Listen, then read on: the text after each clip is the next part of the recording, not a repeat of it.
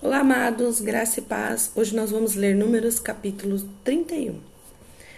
O Senhor disse a Moisés: Vingue-se dos midianitas pelo que fizeram aos israelitas, depois disso você será reunido aos seus antepassados.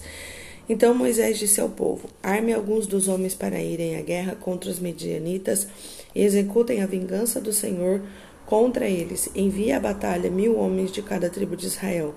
Doze mil homens armados para a guerra, mil para cada tribo, foram mandados pelos clãs de Israel. Moisés os enviou à guerra, mil de cada tribo, juntamente com Finéias, filho do sacerdote Eleazar, que levou consigo objetos do santuário e as cornetas para o toque de guerra. Lutaram então contra Midian, conforme o Senhor tinha ordenado a Moisés, e mataram todos os homens.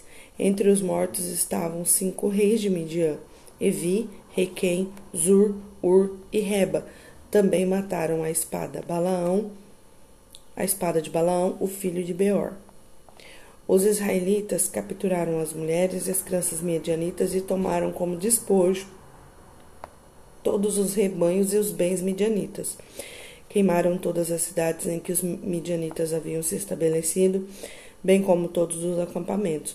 Tomaram todos os despojos, incluindo pessoas e animais, e levaram os prisioneiros, homens e mulheres, e os despojos a Moisés, ao sacerdote Eleazar e à comunidade de Israel em seu acampamento, na campina de Moabe, frente a Jericó.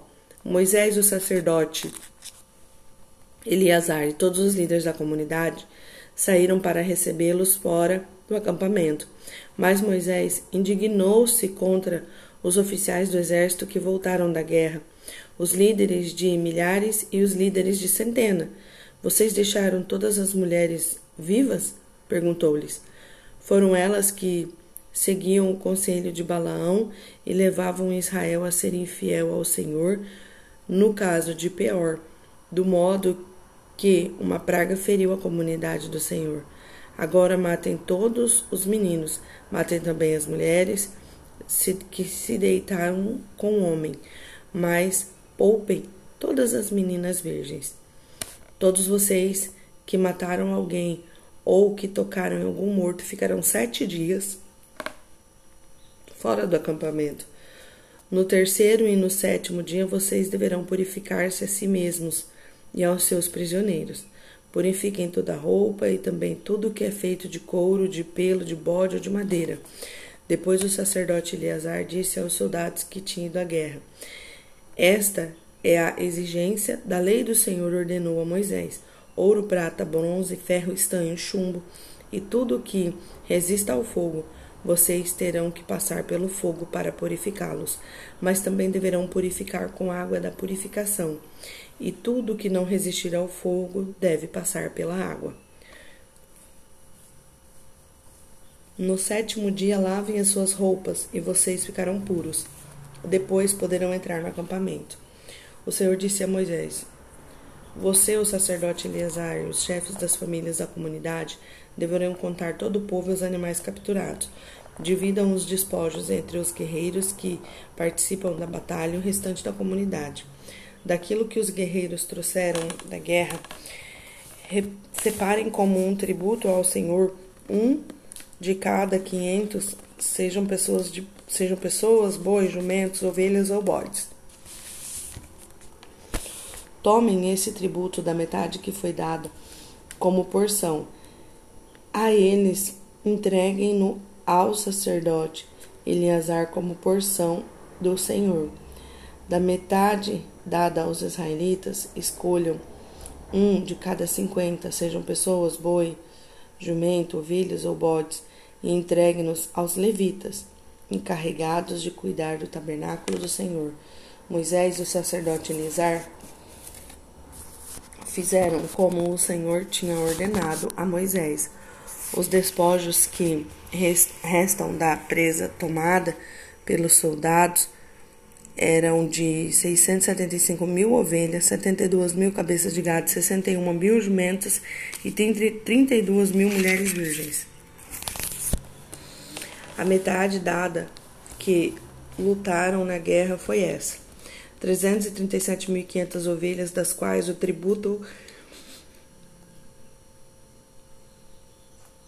para o Senhor foram de 675. 36 mil cabeças de gado, na, de gado, na quais do tributo para o Senhor foram 72. 30.500 jumentos, dos quais o tributo para o Senhor foram 61. 16 mil pessoas, das quais o tributo ao Senhor foram 32.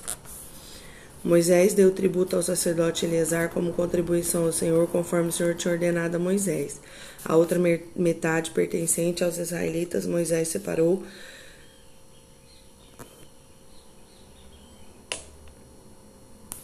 A outra metade pertencente aos israelitas, Moisés separou da dos combatentes. Essa é a metade pertencente à comunidade, com 335.500 ovelhas, 36 mil cabeças de gado, 30.500 jumentos e 16 mil pessoas. Da metade pertencente aos israelitas, Moisés escolheu um de cada cinquenta, tanto de pessoa como animais, conforme o Senhor tinha lhe ordenado, e entregou aos levitas encarregados de cuidar do tabernáculo do Senhor. Então os oficiais que estavam sobre a unidade do exército, os líderes de milhares e os líderes de centena, foram a Moisés e lhe disseram: Seus servos contam soldados sobre o nosso comando, e não está faltando ninguém. Por isso trouxemos como oferta para o Senhor artigos de ouro dos quais cada um de nós se apossou: braceletes, pulseiras, anéis, selo, brinco, colares, para fazer propiciação por nós perante ao Senhor.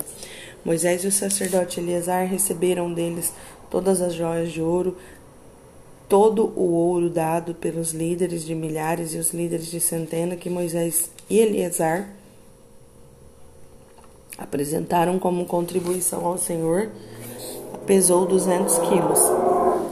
Cada soldado tinha tomado despojos para si mesmo.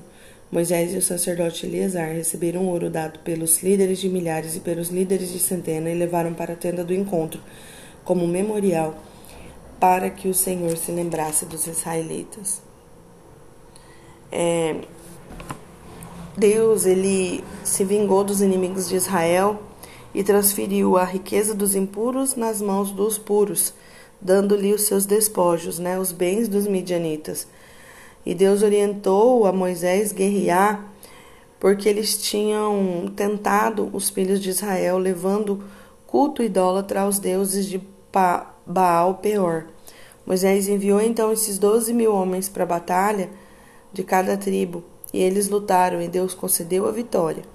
Os israelitas mataram todos os homens, queimaram toda, tudo que eles tinham e se apossaram do gado, animais, das riquezas. É, e os despojos pertenciam aos filhos de Israel, né? Que eles foram para a guerra, eles tinham direito. Porém, eles não poderiam ficar com as mulheres, né? Principalmente as mulheres que elas se deitavam com, com os homens de Israel e traziam né, a, a sua cultura idólatra para o meio do povo do Senhor. Então Deus não só transferiu a riqueza para as mãos do seu povo, para fazer tanto eles prosperar, como também edificou o tabernáculo, né, para construir o templo de Salomão e a sua manutenção. Então, com, com esses despojos, lá na frente a gente vai ver que é, esse, esse valor, esse dinheiro que foi recolhido, né, os, o ouro, né, não era dinheiro, como se dizer, não era riquezas em papel, era ouro, prata, bronze, estanho, essas coisas.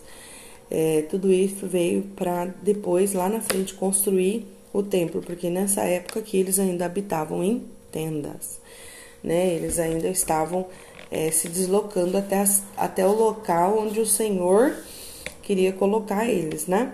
Então, aqui a gente consegue ver que a última ação de Moisés, porque Moisés não pôde entrar, vocês vão ver nos próximos capítulos que a desobediência de Moisés fez com que ele visse a terra que lhe foi prometida, mas ele não foi permitido ele entrar.